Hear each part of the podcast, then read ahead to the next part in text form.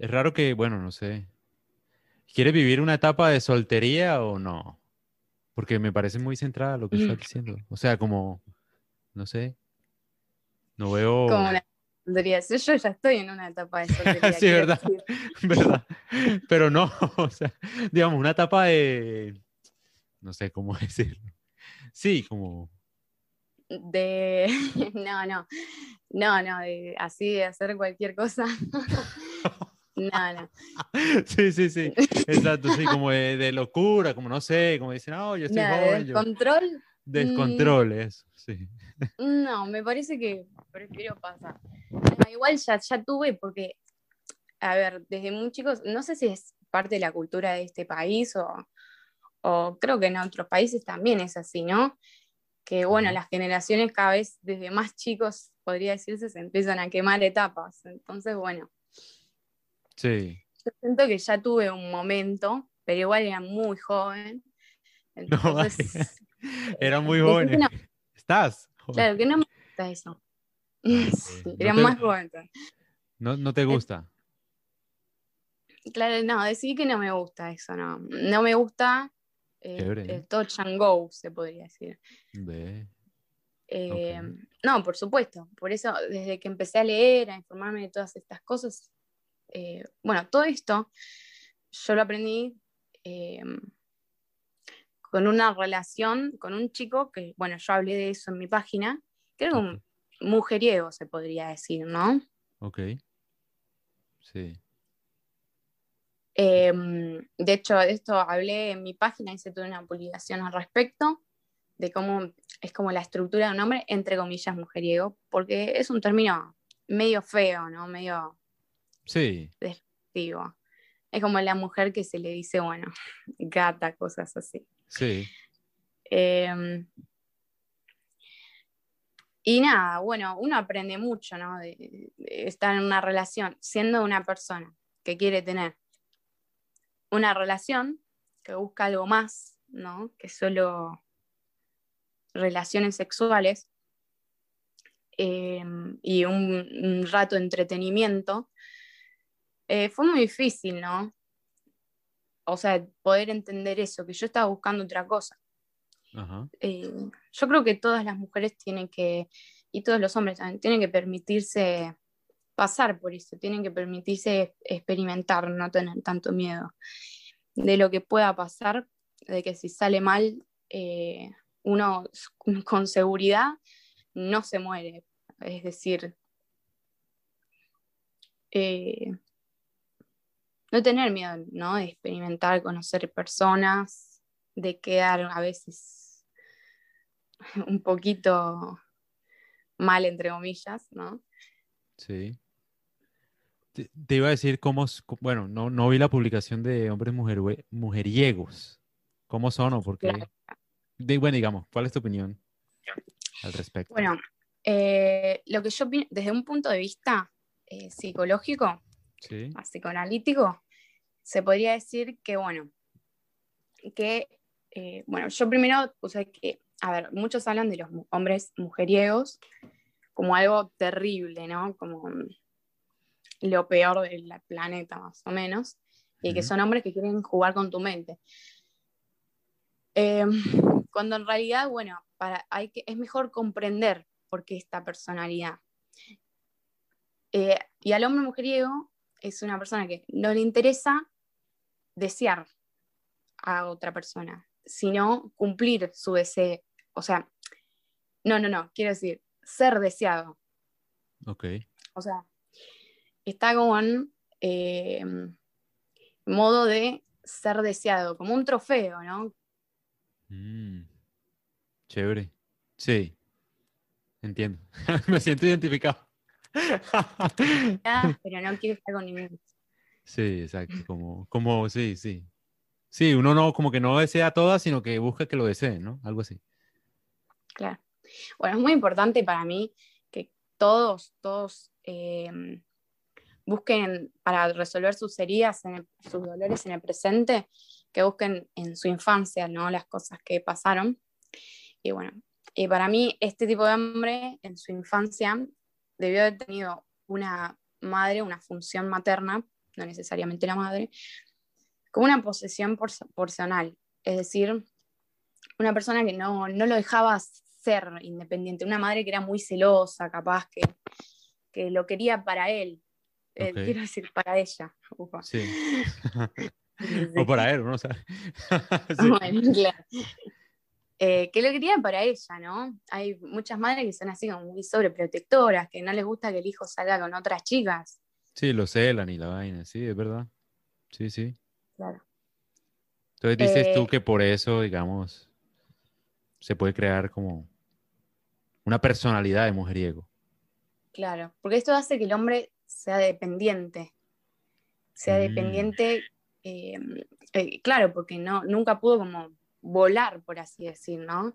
Ok. Eh, pues su madre no lo permitía. Entonces, bueno, eh, es importante porque obviamente también sufren, porque no todos los hombres mujeriegos son narcisistas que no sufren, que no se sufre. Es muy importante para los hombres eh, trabajar en eso, ¿no? En poder desear a otro y, reconstruir como una figura de lo que es el hombre y que el hombre no necesariamente es el que tiene las miradas de todas las mujeres, ¿no? Sí, es muy interesante, de verdad. Porque además el hombre, pues no sé, o sea, siento yo que es difícil para el hombre no ser, no ser mujeriego, me parece. Es difícil. Siento que es súper difícil.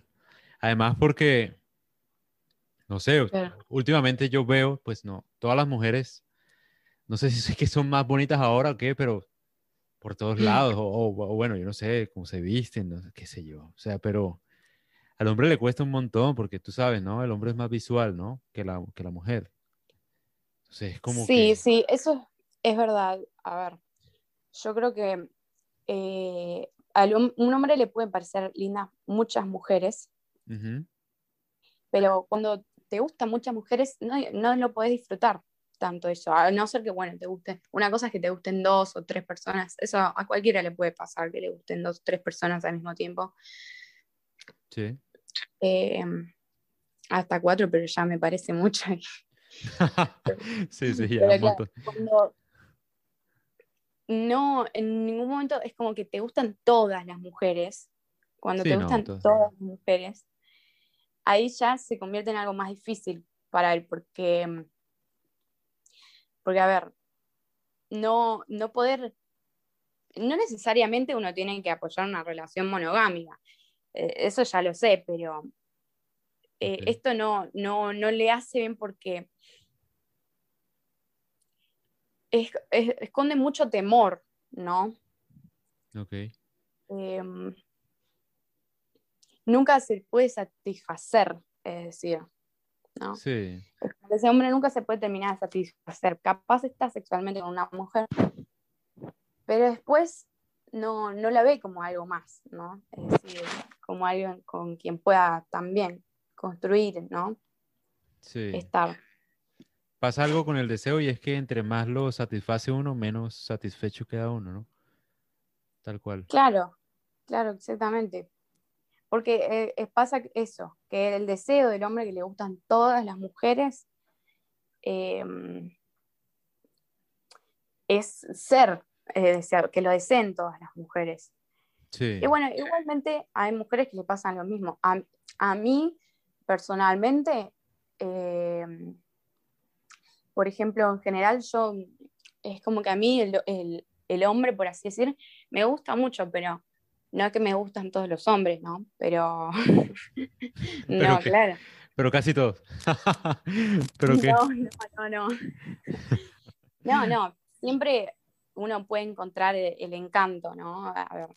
Sí. No es que veo lo malo, sino eh, todo el otro lado. Pero no, eh, no, no. Es que a la mujer le gusta de alguna forma sentirse deseada, ¿no crees? Y más ahora con las redes sociales, ¿no te parece? Como tener, la, atención de todos, yo creo. Y es que es muy común también de, la mujer, es más común de la mujer, del hombre también. Eh, por eso, bueno, que encontramos ahora la feminidad como del hombre, pero es más común en la mujer eh, querer buscar como una validación, mira, de, todos los hombres. De hecho, eso se llama, bueno, en términos psicológicos, es histeria, histeria femenina, que, que, bueno, todas tenemos, inevitablemente, histeria femenina, eso. Y los hombres también tienen histeria, pero diferente. ¿Qué, em, ¿Qué, es histeria? O sea, como buscar la validación. Eso, exactamente. Histeria sería em, eh, cuando uno reprime sentimientos, que uno en realidad siempre reprime cosas, no lo puede sacar todo afuera, aunque intente. Cuando uno reprime muchos sentimientos desde la infancia, ¿no? Los proyecta en el cuerpo o en acontecimientos como de la vida cotidiana, en cositas pequeñas que le puede pasar a uno en relaciones, ¿no? Cosas así, ¿no? Qué interesante. Como que se proyecta en el cuerpo. Entonces, ¿qué pasa? La histeria es esto bueno, capaz te quiero, capaz no, o sea, capaz que sí, pero no. Eh, es como esta contradicción, ¿no? Que uno tiene, un dilema. ¿Y, eh, se manifiesta, o sea, cómo así en el cuerpo? No entendí. Un ejemplo. En el cuerpo, bueno, hay gente que es somática, es decir, que eh, cuando sufre tiene, tiene muchas enfermedades, literalmente. ¿Verdad? Sí, sí o le salen cosas en la piel, cosas así. Sí, está estresada y, tal. Claro, o bueno, las mujeres se nos nota mucho siempre en el cuerpo todo, ¿no? Desde, qué sé yo, cuando estamos cansadas, las ojeras, todo. Eh, pero también eh, se puede manifestar en cosas pequeñas, en peleas, ¿no? En, en contradicciones. Bueno, esto es muy común y es súper importante porque mientras más reprimida se siente la mujer, más se sienta reprimida, eh, bueno, de, la psicología se dice como la sexualidad reprimida de la mujer, más histérica es, ¿no? Y eso que estás diciendo eh, es súper interesante, te lo juro. Sí, ajá, continúa. Sí, bueno. Eh, más histérica es. Por eso es importante que comprendan que, eh, a ver, no hay que llegar al punto de reprimir la sexualidad, porque hay muchas mujeres, y creo que muchas se van a sentir identificadas, con que ven esto, bueno, yo quiero tener una relación de pareja, quiero, eh, me gusta un hombre y me gusta tanto que quiero tener relaciones con él, ¿no? Pero ¿qué pasa? Que si tengo las relaciones ahora, me va a descartar. Ahí está el miedo, que me descarte, me va a dejar, ¿no? Entonces tengo que esperar. Y me empiezo a reprimir ahí está, esa represión es lo que provoca la histeria. Entonces yo no sé bien si te quiero, si es solo una necesidad física. Eso, em,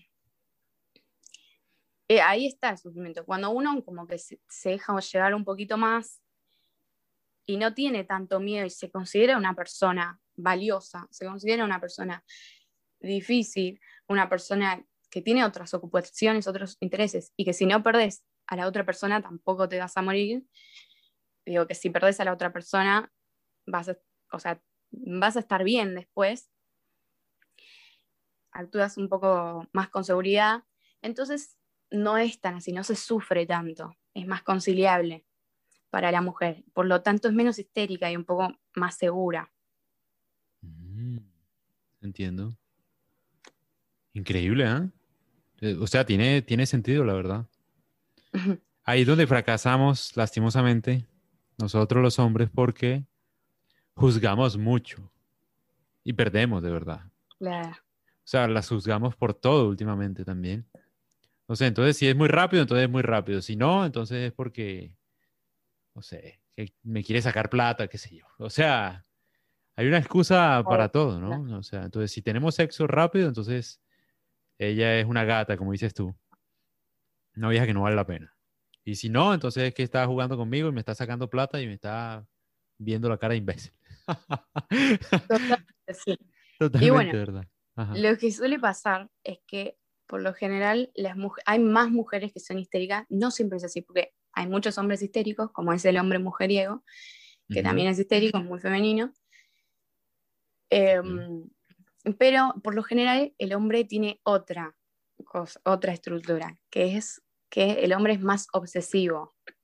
Es decir, que racionaliza todo, ¿no? Sí. Como que eh, todo lo pasa a un plano racional. Los sentimientos los racionaliza.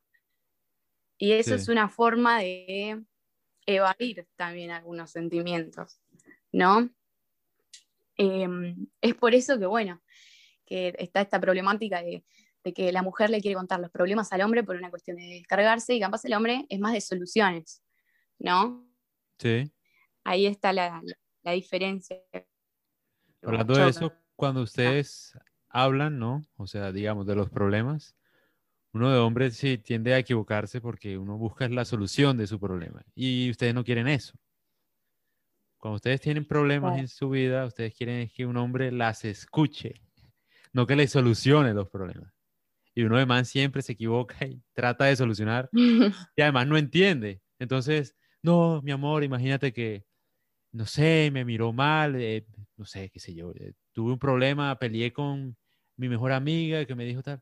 Entonces uno le dice, bueno, pues, no le hables.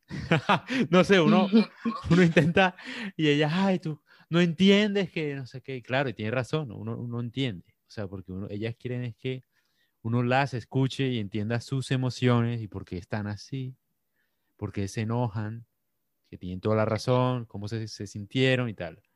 Y uno de man, entonces busca es, no, eh, la solución fácil.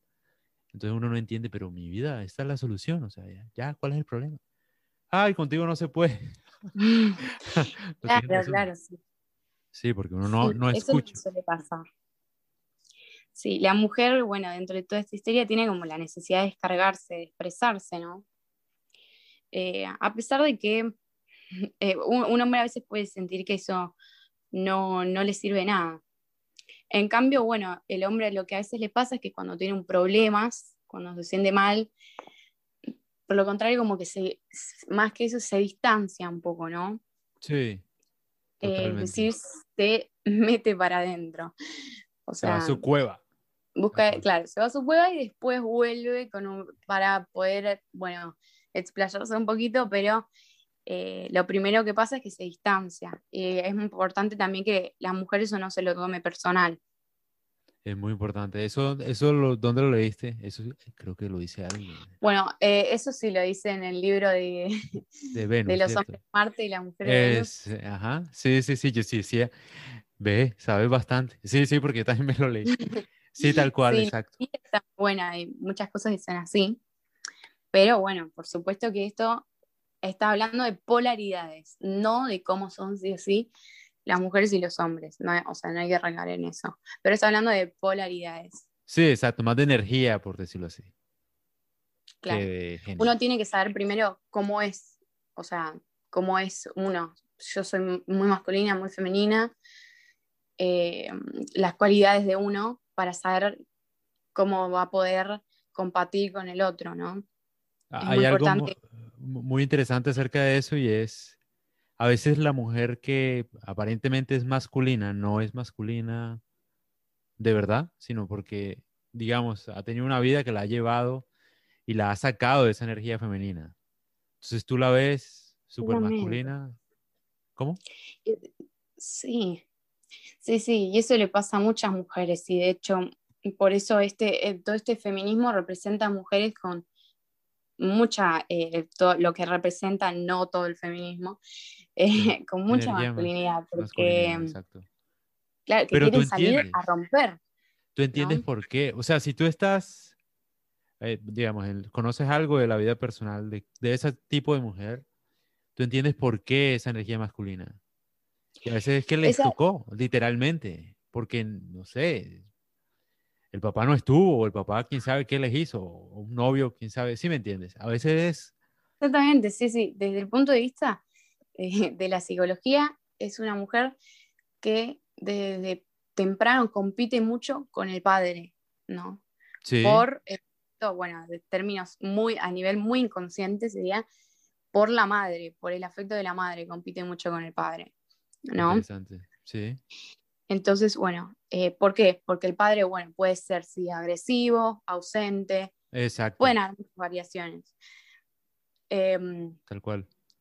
entonces, nada, entre esta competencia que tiene con el padre, ve al hombre como, eh, como, algo, como algo afuera, ¿no? Sí, como un rechazo, tal cual. Pero el rechazo, ¿sabes? Una cosa, el rechazo no es al hombre. El rechazo de la mujer que es muy competitiva o muy agresiva no es al hombre, es a lo femenino el rechazo. Porque la mujer, de hecho, que es muy competitiva y de hecho todo este movimiento del feminismo, es más masculina, quiere ser, eh, por ejemplo, ahora viste que se quiere romper con todos los estándares, eh, entre comillas, bueno, los estándares, no maquillaje, no pelo largo. Sí, ay, no. Todo, ¿no? Sí, sí, sí. Entonces, ¿cómo vas a rechazar al hombre si estás siendo muy parecido al hombre? Lo que se rechaza es lo femenino. Tal cual, ¿verdad? Sí, porque es súper curioso uno, ajá, súper curioso uno odiar a los hombres y querer ser uno, ¿no? Es como claro. extraño, contradictorio. O sea, sí, pelo corto, tatuajes, una pues vista, no sé. En apariencia es muy agresivo. Entonces, Exactamente, sí.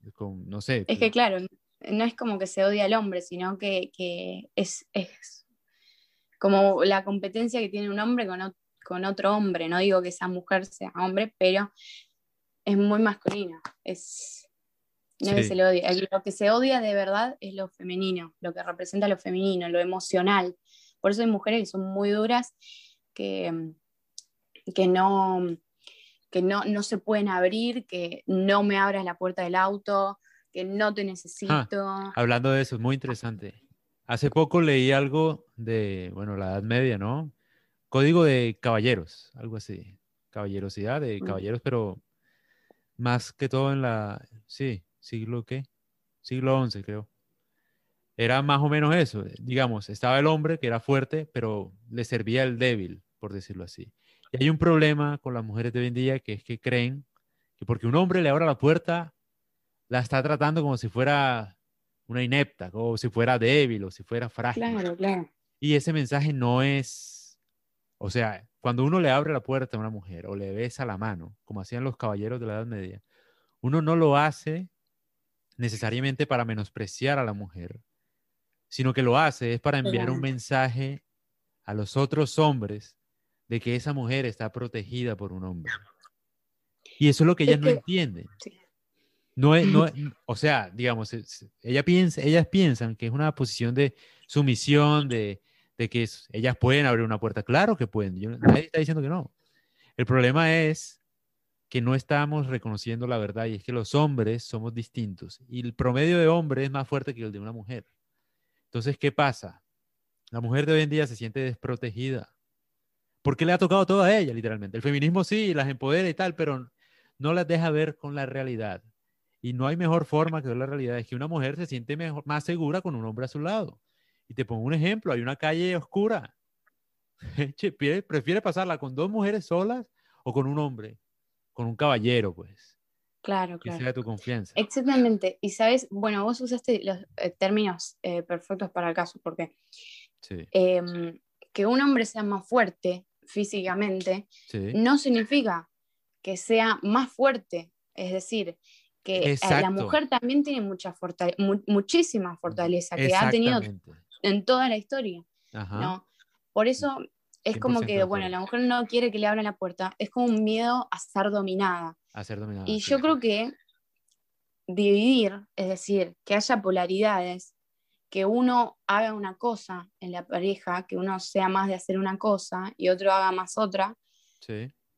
que eso se trata de la compatibilidad, no es dominación, sumisión. Eso me encanta. Sí, exactamente.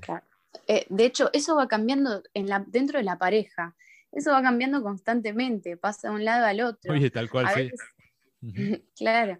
A veces en algunas cosas domina uno y en unas cosas domina el otro. Em, es normal. Sí, lo, importante es no competir por quién domina o lo que sea. Sí, porque el hombre, como tú dijiste, a ti te atrae también un hombre que muestre su vulnerabilidad.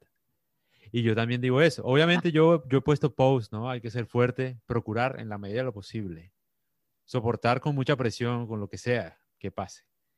porque la mujer necesita un respaldo y, yo, yo estoy 100% de acuerdo con los caballeros de la Edad Media. O sea, literalmente es, es, una idea de servir a la mujer, no de aprovecharme de ella. Es, distinto. De servirlo con mis habilidades, porque sí, soy más fuerte físicamente, pero como dices tú, eso no quiere decir que sea más fuerte en general que la mujer. Físicamente sí. Claro, por supuesto. La fuerza física, es decir, como es verdad que en su mayoría, tipo, la fuerza física es más dominada por los hombres. Sí. Pero eso no, eh, claro, eso no indica como que la mujer sea sumisa al respecto. La mujer tiene otras fortalezas. Ah, exactamente. Eh, por lo general, la mujer tiene otras fortalezas. Y, y nada. Y, uno de hombre eh, no puede estar, por ejemplo, fuerte, ser fuerte todo el tiempo, obviamente no. Pero lo que a uno, a la, a la mujer le gusta es verlo a uno vulnerable, pero no todo el tiempo, ¿me entiendes? Porque es que los manes de hoy en día también, o sea, no todo el tiempo, ya, porque esa es la idea, o sea, no, sí, obviamente, porque uno también se siente mal. Como tú dijiste, hay, hay momentos, ¿no? No, claro, es que, mira, es muy interesante lo que decís, porque una cosa es la vulnerabilidad con segunda intención, es decir, con la intención de victimizarse, y otra es la vulnerabilidad sensata, es decir, la vulnerabilidad que surge, uno la, la, dice, lo transmite de forma asertiva, sin necesidad de hacer un show. show exacto. Sí, te duele algo normal, lo dices ya, pero no así, pues. Exactamente, porque lo que es un show ya viene con otra intención de segunda, que también muchas mujeres lo hacemos, es victimizarse, y eso no está bueno para nadie. Exacto. Además, uno se, se aprovecha, ¿no? Manipula uno con el dolor. ¿De verdad? Claro, claro. Tal cual. Entonces uno llega emocional y después, no, mi amor, hazte cargo tú, que es que yo no soy, yo no puedo, no sé qué, y ya es como manipulación, ¿no? Eso no es de dolor, como dices tú, sino más bien tiene una intención detrás, esa vulnerabilidad. Que muy, muy interesante lo que estás diciendo, de verdad. Claro, sí. Esos son los dos tipos diferentes de vulnerabilidad, ¿no? Hay que saber distinguir porque la persona que eh, eh, viene con una intención sincera no, no se va a arrastrar, no te va a decir, no, porque me mato si no, no me entendés, no, si me mato si no. Bueno, eso es un extremo, pero... no, pero pasa, pasa, de verdad que sí. No, que si me deja me mato, ¿no? Que eh, los hombres de hoy en día, últimamente, ¿no? Claro, claro. Ah, también pasa que, bueno, a ver, el caso de cuando es inevitable ponerse a llorar, bueno, uno llora, pero eh, lo que transmite con lo que dice es, esto es lo que siento, pero no es tu culpa. No. Ah, interesante. Sí, sí, sí, sí. Mostrarse, eso Es la, eso es la comunicación asertiva que es primordial para, para las parejas, ¿no? De verdad, uno fracasa es cuando ya deja de comunicar, ¿no? Cuando no te dicen qué tiene, cuando no hay confianza, o sea, no que uno siempre debería tener confianza. Oye, hace rato hablaste de monogamia y poligamia. ¿Qué piensas de eso? Bueno, yo pienso, em, a ver, respecto a la poligamia, ¿no? Porque bueno, la poligamia sería como lo nuevo hoy, va, no es nuevo, pero sería lo menos común, entonces bueno. Em, respecto a la poligamia, yo creo que ahora todo esta, novedad, poligamia como novedad, va muy arraigado a corrientes políticas, ¿no? ¿Qué opinan esto mismo? Que el sexo es algo totalmente material, biológico. Entonces no, no está arraigado con el amor. O sea que el sexo y el amor son cosas totalmente diferentes, ¿no? Mm. Em, ¿Tú crees que es, crees que, o sea, ¿Son cosas distintas? ¿Crees de verdad eso o no? Eh, no, como, a ver, como términos sí son cosas diferentes, pero eh, yo creo que el sexo y el amor, el amor así de pareja, porque bueno, amor puede ser con muchas relaciones, pero el amor de pareja va muy uh, arraigado, ¿no? Sí. Sí, eso te iba a decir em, porque uno, por lo general, si uno está buscando solo sexo, y tiene, pues, y lo tiene, eso inevitablemente lleva al amor. O sea, y el amor inevitablemente lleva al sexo también. Eh, literalmente yo siento que O sea, yo sé que son palabras distintas y distintas. Es muy importante Sí, dime. Sí. bueno, es muy importante no borrar lo simbólico, ¿no? Porque yo creo que con todas las cosas modernas que hoy están avanzando, se intenta como quitar lo simbólico, ¿no? Es decir, eh, es simbolismo, o sea, ¿qué significa el sexo además de ser un, un bienestar físico? Porque volvemos a lo que estábamos hablando al comienzo, que es como una buena cena. Sí, un momento, sí, como un antojo. Claro. Pero entonces sí, volviendo a lo de poligamia, ¿qué, era? No, sí, yo opino respecto a las personas que quieran practicar, o sea, que sientan que son poligámicas, pero a mí no me parece algo, me parece que tiene muchas disonancias, es decir, eh, todo lo que tiene que ver con poligamia. Ok. Eh, o relaciones abiertas, pero puede pasar porque, a ver, nadie es eh, perfecto totalmente, entonces puede pasar, pueden haber muchas variaciones, ¿no? Tengo una opinión abierta, yo preferiría no, o sea, a mí no me gusta. Es que, por ejemplo, la, la poligamia, digamos, viene de cazadores recolectores, ¿no? Hace rato, hace 16 mil años, por ejemplo. Pero era un término más bien porque no había propiedad privada. O sea. Exactamente. Y, diga, y ni siquiera importaba quién era el papá del hijo. De hecho, yo había leído que a una mujer, por lo general, eh, le gustaba tener sexo con varios porque creía que el hijo que iba a tener era de todos. O sea, entonces, literalmente recibía de todo el mundo, de todo el mundo porque decía, él es más fuerte, él es más inteligente, él, entonces ella estaba como que recolectando para crear el superhijo. Básicamente, eso es lo que creía. claro. El hijo nació y, y, digamos que, ¿quién es el papá? Pues todo el mundo. Entonces, no importaba quién era el papá, pero cuando llegó la propiedad privada en la etapa de la agricultura, ahí ya empezó la monogamia, porque había un interés. ¿Quién va a Es muy importante. Perdón. Dale, dale, tranquila, dale. Bueno, es que es muy importante saber los orígenes, como vos estás diciendo. Sí. Es verdad que la monogamia eh, eh, se relaciona con lo que es la propiedad privada. Sí. Entonces, vos te das cuenta cómo todo tiene que ver con ciertas corrientes políticas, ¿no? Como cada cosa va de diferentes corrientes políticas, ¿no? Em, a mí me interesa mucho la política, por eso lo relaciono, pero em, cómo es esto de que, a ver, la poligamia va con ciertas corrientes políticas que son las que ahora se están eh, revelando.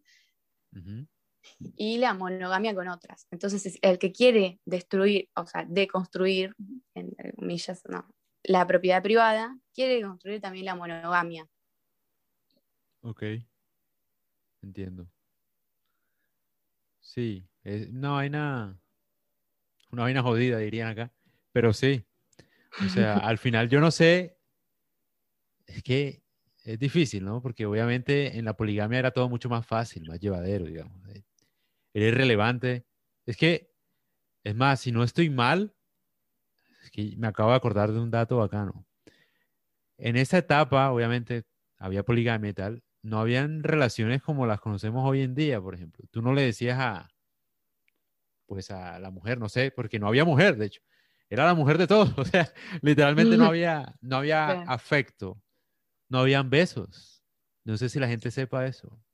No habían besos, no, no había, pues, digamos, eh, tenían sexo, pero con todo el mundo, o sea, todo el mundo, con, todo el mundo, pero no habían besos, no era, el romanticismo viene mucho después, o sea, eso de ser romántico viene obviamente con, con la agricultura y con la propiedad privada, ¿por qué? Porque la, agricultura es lo que permitió, obviamente, pasar tiempo libre, o sea, porque ya no importaba cazar y buscar nada porque había comida.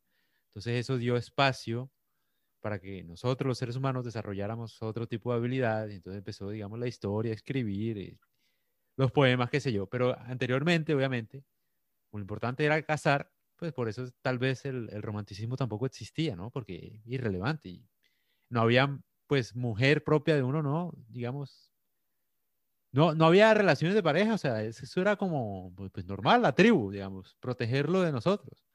Entonces la mujer como tal era mujer de todos y el hijo que nacía ahí era hijo de todos, no, no había, eh, no era relevante. Tal vez era todo muy primitivo y la poligamia en realidad es algo que es bastante primitivo. Sí. Y, y nada, mira qué importante que es lo romántico, ¿no? Porque gracias a lo romántico es que podemos ver un poco más allá de lo material, un poco más allá de lo físico, ¿no? Entonces, nada, ahora es como, se está muy en contra de lo romántico. Em, Estamos acabando literalmente, sí. sí claro. Pero bueno, cuando la, justamente cuando la gente se empezó a civilizar, como decís vos, es que empezó la monogamia, ¿no? Sí, tal cual. No, porque era importante digamos, el man tenía, no sé, cultivos, qué sé yo, era importante saber quién iba pues a quedarse con eso en caso de que él falleciera. Ahí fue importante saber quién era el hijo, o bueno, la mujer incluso, o las mujeres, porque es muy interesante porque si bien ahí empezó la monogamia, había mujeres que estaban dispuestas a compartir a su hombre porque le tocaban, le tocaban pues muchas labores en la, en la, agricultura. Entonces, a ella le convenía que su hombre tuviera otra mujer que la ayudara literalmente. Entonces era una monogamia muy extraña, como, como rara. Igual lo que yo también puedo decir es que incluso en esa época, o sea, uno no sabía si el hijo era de uno, ¿no? O sea, literalmente. No, no, hay forma de... Pues ustedes sí saben que, es de, que, es de, ustedes, pero nosotros no. De verdad, el hijo, pues, incomprobable si era de él o no. No había forma de... Bueno. Sí, dime. Sí, yo creo que, bueno, eso, como vos decís, es así. Y, de hecho, antes, hace bastante poco, se podría decir como en la época victoriana, ¿no? Que había tratados matrimoniales, o sea, que es decir, que las personas no estaban juntas por amor, sino todo tratado matrimoniales. Eh, y que como que estaban, habían roles impuestos que eran fijos para la mujer y para el hombre. Sí. ¿No? Yo creo que también el avance, no solo, bueno, el feminismo del momento, que era algo diferente al actual, ¿no? Eh, en un contexto diferente, eh, sino que también con el avance tecnológico se permitió que tanto las mujeres como los hombres pueden salirse un poco de sus roles, ¿no? Es decir, que las tareas sean menos arduas, es decir, y que tengan tiempo, se permite tiempo para otras cosas. Es decir, es por eso que la mujer pudo empezar a trabajar y es por eso que el hombre pudo empezar a trabajar dentro de la casa. Es decir, por el avance tecnológico que hubo, por el avance de producción. Tal cual. Eh, por eso, pero es como que la gente que promueve estas cosas están en contra de eso, ¿no? De todo el avance tecnológico. Entonces es una gran contradicción, porque gracias a eso estamos como estamos y hoy podemos, todo podemos elegir, ¿no? Es verdad. yo también tengo un comentario al respecto de eso. Ya lo había pensado y es, o sea, las mujeres se atribuyen, ¿no? Que le den todo al feminismo, supuestamente. Pero yo creo que le deben todo con, con, eso que acaba de decir, le deben todo a la tecnología, de hecho. O sea, la tecnología es lo que ha permitido, por ejemplo, que una mujer se pueda proteger, que una, pueda, una mujer pueda grabar cualquier cosa que le intenten hacer, que una mujer pueda denunciar, que una mujer pueda trabajar. Eh, hasta, hasta entender la idea del feminismo, gracias al Internet, de hecho. O sea, eh, la tecnología. Claro, es... sí. A todo lo tecnológico también, tanto como eh, es decir, el avance productivo, todo el avance productivo y científico, es decir. Em, sí. Claro, todo, todo. Em, sí, no, claro, no es solo el feminismo, es, todo, ¿no? Todos tuvieran su parte, ¿no? Para hacer que estuviéramos mejor. Em,